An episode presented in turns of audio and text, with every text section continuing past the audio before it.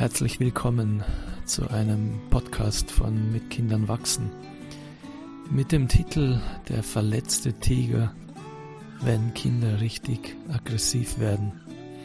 Mein Name ist Steve Heitzer, ich arbeite seit 20 Jahren mit Kindern und auch mit Eltern und Pädagogen, Pädagoginnen. Ein Thema, das uns immer wieder beschäftigt, ist wenn Kinder richtig aggressiv werden. Viele von euch, die ihr diese Podcasts hört, die ihr die Artikel in Mit Kindern wachsen lest, ihr habt hohe Ideale und das Problem ist eher, dass ähm, wir lernen müssen und dürfen mit uns selbst sorgsam umzugehen, uns selbst zuzugestehen, dass wir nicht alles richtig machen, uns selbst diesen Druck zu nehmen, perfekte Eltern oder perfekte Pädagogen und Pädagoginnen zu sein. Und dennoch ist es immer wieder wichtig, auch für diese schwierigen Geschichten wie Aggression, Gewalt, Kinder, die körperlich übergriffig werden, uns auch mit diesen Geschichten zu beschäftigen. Und eine dieser Geschichten möchte ich euch heute erzählen. Sie ist mir selbst passiert und ich konnte eine Menge daraus lernen. Salman heißt der Junge, er ist sechs Jahre alt und er hatte eine furchtbare Zeit. Sein Vater hatte sich von heute auf morgen von seiner Frau und damit von Salmans Mutter getrennt. Und er musste natürlich auch seinen Sohn zurücklassen. Die Welt von Salman geriet völlig aus den Fugen und er war zerrissen zwischen seiner bleibenden Liebe zu seinem Vater und seiner Wut auf ihn. Und jahrelang gab es in dieser Zeit, wirklich jahrelang, gab es in dieser Zeit immer wieder sehr brenzlige Situationen. Manchmal lief er in der Stadt einfach davon, wenn er mit seinem Vater zusammen war, versteckte sich irgendwo. Und manchmal wurde er richtig aggressiv. Naomi Aldet, eine amerikanische ähm, Erziehungsberaterin, schrieb einmal, und ähm, es war in Mit Kindern wachsen in der Ausgabe von Januar 2008 zu lesen. Sie schreibt, es gibt keinen Grund, mit einem Kind zu schimpfen oder sich über es zu ärgern. Es hat bestimmt keine bösen Absichten. Es tut sein Bestes, um für sich zu sorgen. Es braucht Führung und die Erfüllung seiner Bedürfnisse ein sicheres Ventil für seine Enttäuschungen, Liebe und Zuwendung. Seien Sie der Verbündete Ihres Kindes. Ich finde das ein wunderbares Ideal. Ich weiß, wir haben unsere Schwierigkeiten mit solchen Idealen. Ideale können uns knechten und uns das Gefühl geben, dass wir nie gut genug sind. Aber solche Ideale können uns auch inspirieren, uns leuchten, uns ermutigen und uns zeigen, dass vieles möglich ist, wo wir schnell sagen würden, aber so einfach ist das nicht. Auch in meiner Arbeit mit Eltern und Pädagogen, Pädagoginnen höre ich manchmal diesen Satz, ach, so einfach ist das nicht. Nein, ist es auch nicht. Und das sage ich auch nicht. Aber es ist möglich, manchmal. Und wir werden vielleicht hundertmal an so einem Ideal gefühlt scheitern, nicht herankommen. Und doch können wir es wie einen Leitstern betrachten zurück zu unserer Geschichte von Salman. Salmans Vater ist mein bester Freund und deswegen bekam ich manchmal hautnah mit, auch wenn wir uns in dieser Zeit nicht so oft zu dritt sehen konnten, ich bekam diese Situationen, wo Salman richtig aggressiv wurde, manchmal hautnah mit. Einmal passierte es beim Fußballspielen. Fußball im Garten. Zu dritt, just for fun. Und doch plötzlich ist der Spaß vorbei. Es war eine Kleinigkeit. Mein Freund hielt sich in der Wahrnehmung seines Sohnes nicht an die Regeln und er zuckte wie aus dem Nichts völlig aus. Er hatte mir von solchen Szenen schon manchmal erzählt und manchmal konnte ich ähnliche brenzlige Situationen auch schon selbst erleben, aber heute war es anders.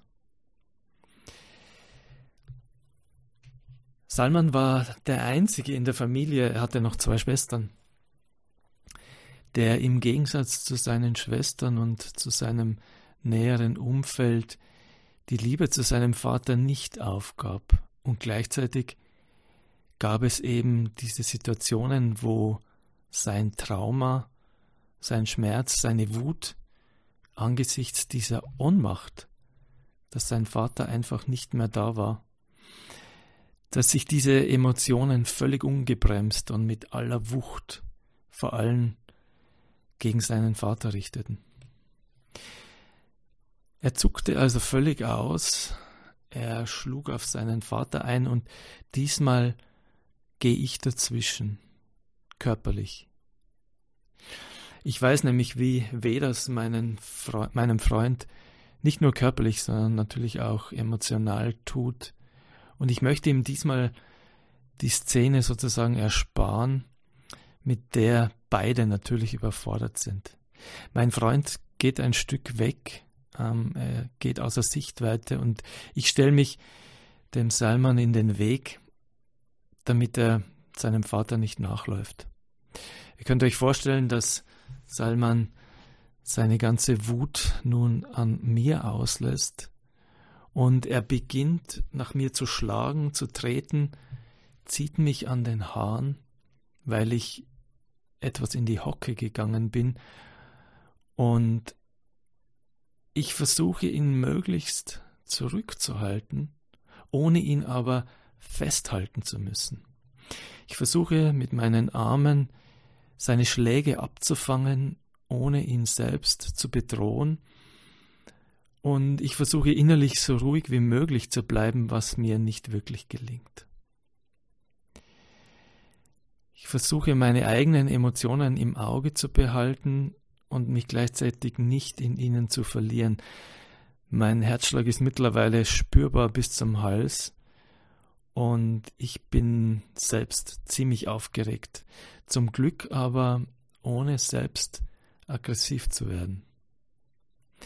Damit er weiß, was ich hier tue, sage ich ihm einigermaßen gefasst, aber klar, dass ich es nicht zulassen würde, dass er auf seinen Vater losging.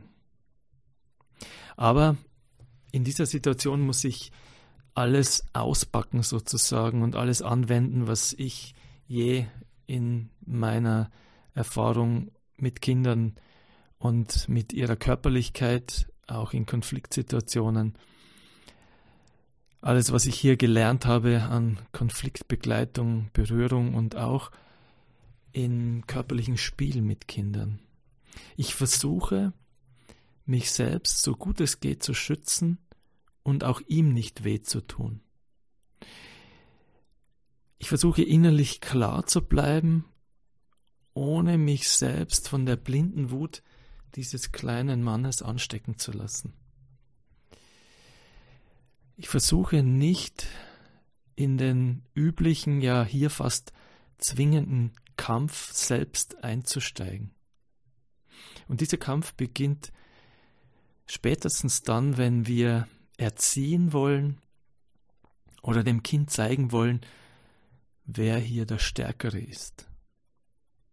Jetzt könnte man einwenden, aber er muss doch lernen und verstehen, dass das weh tut und dass er das nicht darf. Auf jemanden einschlagen, jemanden treten, an den Haaren ziehen. Immer wieder taucht diese Frage auf, nach der Erziehung. Müssen wir Kinder erziehen? Ihnen also explizit beibringen, was sich gehört und was nicht? Was angemessenes Verhalten ist und wie die gesellschaftlichen Regeln funktionieren? Hier nicht, möchte ich einwenden. Salman weiß, dass er mir wehtut. Hier ist nicht die Zeit, ihn zu erziehen. Wir können natürlich grund grundsätzlich die Frage nach Erziehung stellen, nach dem, was eigentlich mit Erziehung gemeint ist und wann sie sozusagen angebracht sein könnte. Hier aber sicher nicht. Salman war einfach außer sich. Und es ging darum, seiner Emotion irgendwie einen Rahmen zu geben und sie in diesem Raum, in diesem Rahmen sozusagen auszuhalten, ihm ein sicheres Ventil zu geben, wie Naomi Aldert das nennt. Salman war hier wie ein verletztes Tier, wie ein verletzter Tiger. Er war weder böse, noch hasste er seinen Vater oder mich, aber er hasste dieses Ausgeliefertsein, diese Ohnmacht, diesen gewaltigen Verlust einer intakten Familie. Er war verwundet, zutiefst verwundet. Und manchmal brach sich diese Verwundung und dieser Schmerz einfach Bahn. Und ein kleiner Auslöser konnte genügen, so wie hier beim Fußball. Alles schön und gut, könnte man sagen, aber muss man ihn nicht hier doch maßregeln? Kann man ihm das einfach so durchlassen? Braucht es hier nicht Konsequenzen? Aber wie maßregelt man einen verletzten Tiger? Braucht der nicht Heilung letztlich? Ist hier nicht jede Konsequenz nur ein anderes Wort für Strafe? Wer ist hier der Täter und wer das Opfer? Vielleicht sehen wir in solchen Situationen, wie solche Kategorien wie Täter und Opfer ins Leere greifen. Wir könnten uns fragen, was hilft, was verändert, was heilt Salman letztlich? Wäre es nicht diese bedingungslose Annahme, diese Liebe durchzuhalten, auch wenn es sehr schwer ist hier? Noch einmal, ich versuche mich selbst zu schützen und ich lade nicht dazu ein, mir weh zu tun. Aber er ist außer sich und er hat sich nicht unter Kontrolle. Und wir können uns fragen, ob er sich unter Kontrolle kriegt, wenn ich ihn zwinge, wenn ich ihn festhalte, wenn ich selbst mit Gewalt agiere oder mich in den Kampf hineinziehen lasse. Es ist zugegeben eine schwierige Gratwanderung zwischen Eingrenzen, mich zu schützen und nicht auf seinen Kampf einzusteigen. Das versuche ich hier. Wie geht die Geschichte weiter? Sein Kampf geht weiter. Es sieht von außen aus wie ein Ringen zwischen uns zweien, aber meine Bewegungen bleiben möglichst offen, fließend, meine Hände bleiben offen, ich versuche ihn nicht zu bedrohen. Erst als Salman anfängt, nach Stöcken und Steinen zu greifen, schließe ich meinen Körper enger um ihn, damit ich ihn davon abhalten kann, mir einen Stein äh, mir einen Stein äh, nachzuwerfen oder ähm, mich mit einem Stock zu schlagen oder überhaupt nach einem zu greifen. Ich vermeide weiterhin, ihn zu packen, ihn festzuhalten Und doch wird unser Ringen natürlich intensiviert, weil er diese Einschränkung und Begrenzung von meiner Seite her spürt. Und als er darauf losschreit, ich soll ihn freilassen, erkläre ich ihm, was ich tue und warum, ohne sein Verhalten zu verurteilen. Ich sage zu ihm, ich möchte nicht, dass du einen Stein auf mich wirfst. Deswegen kann ich dich nicht ganz freilassen. Ich kann dich erst ganz freilassen, wenn ich sicher sein kann, dass du keinen Stein oder Stock in die Hand nimmst. Ich lasse ihn kurz etwas freier, aber als er wieder nach einem Stein greift oder versucht zu greifen, umschließe ich ihn wieder enger, doch bald kann ich ihn ganz freilassen. Es ist ein Drahtseil, Drahtseilakt und er geht schließlich ein Stück von mir weg, wirft dann noch etwas so in meine Nähe, aber ich merke schon, dass er verstanden hat und dass sich die Emotion langsam, langsam abkühlt. Er lässt die Steine liegen und ich setze mich wieder in einiger Entfernung von ihm auf den Boden, ohne ihm weiterhin den Weg zu seinem Vater zu versperren. Schließlich geht er dann zu seinem Vater und lässt ihn noch wissen, dass er ihn erschießen würde, wenn er eine Pistole hätte. Aber jetzt, jetzt würde er heimgehen. Nun ist sein Zuhause in dieser Situation 350 Kilometer entfernt. Er geht aber tatsächlich auf die Zufahrtsstraße los, sein Vater ihm hinterher, und ich schwinge mich schon selbst auf mein Fahrrad, weil er schon bald außer Sichtweite sein könnte.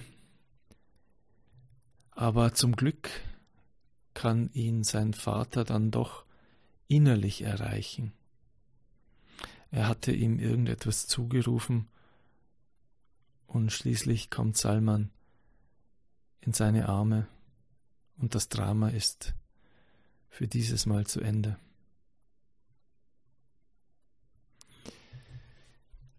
Es geht hier nicht um eine Heldengeschichte und ich habe mich in dieser Situation auch nicht wie ein Held gefühlt. Ich war froh, dass es vorbei war. Aber ich war schon auch erstaunt, was hier gelungen war. Was war gelungen?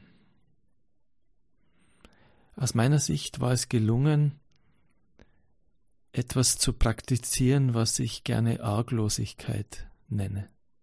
Es ist das, was Naomi Aldert beschreibt. Die Güte und die Liebe durchzuhalten, auch wenn es schwierig ist. Hingabe statt Aufgeben. Einen Raum, ein sicheres Ventil zu öffnen und gleichzeitig Führung zu behalten. Man könnte auch sagen, die Liebe durchzuhalten, ohne mich zum Opfer zu machen und ohne mich naiv zum Deppen zu machen. Und gleichzeitig ohne den üblichen Geschichten und dem eigenen Drama auf den Leim zu gehen, die in so einer Aggression leicht ausgelöst werden können. Allein dem Drama, dem wirklichen Drama dieses kleinen verletzten Menschen Raum zu geben, ohne mich in seiner Emotion zu verlieren. Ich versuchte ihm Halt zu geben, und ihn trotz seiner Wut und Aggression nicht zu verurteilen oder gar niederzumachen. Wie anders könnte sonst Frieden werden? Hans Bemmern hat einmal in seinem Märchenepos Stein und Flöte geschrieben, wir können das Wölfische nicht aus der Welt vertreiben, indem wir selbst zum Wolf werden.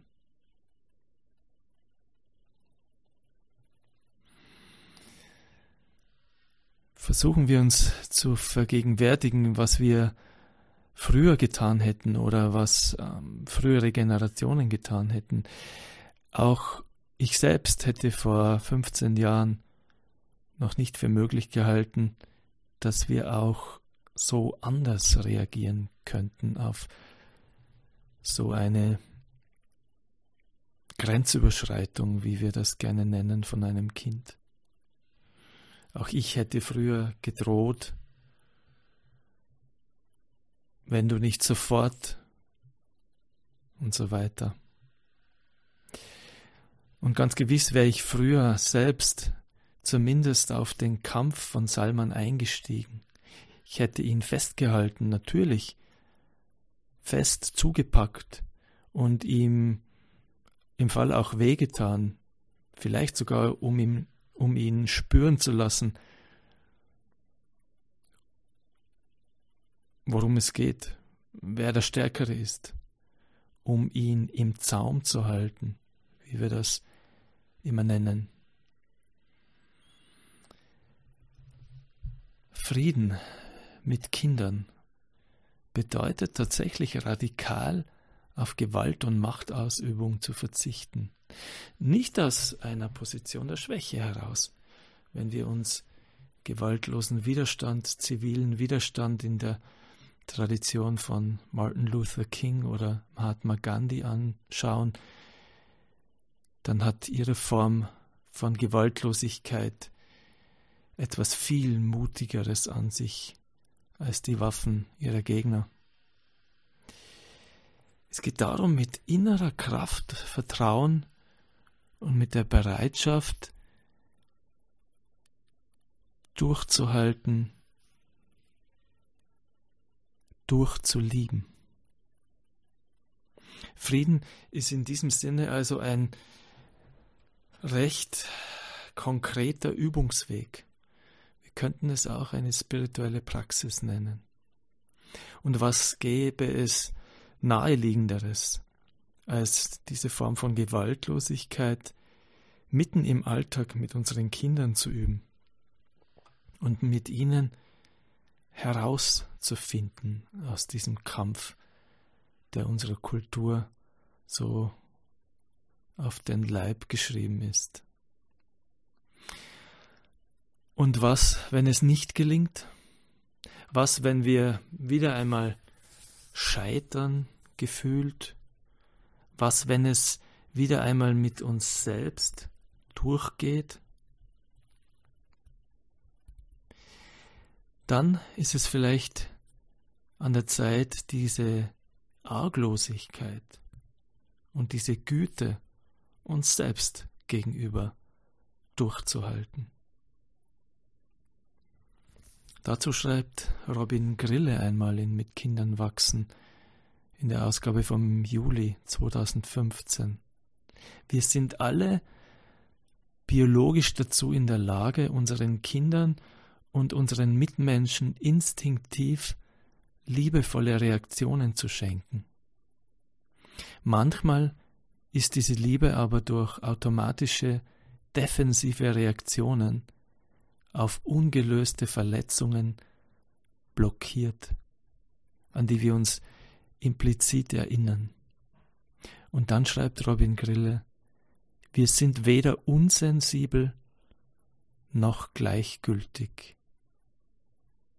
Auch wir sind verwundet.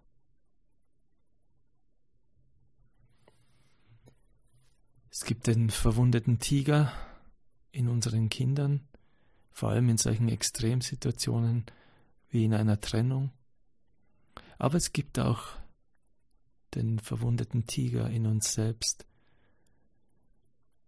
Arglosigkeit gilt es nicht nur gegenüber unseren Kindern zu praktizieren, diesen Glauben durchzuhalten, dass an unseren Kindern nichts Böses ist, sondern diese Arglosigkeit gilt es auch uns selbst gegenüber durchzuhalten, selbst wenn wir scheitern. Versuchen wir es immer wieder. Und wenn es einmal gelingt, gibt es uns die Kraft, weiterzugehen auf unserem Weg, mit Kindern zu wachsen.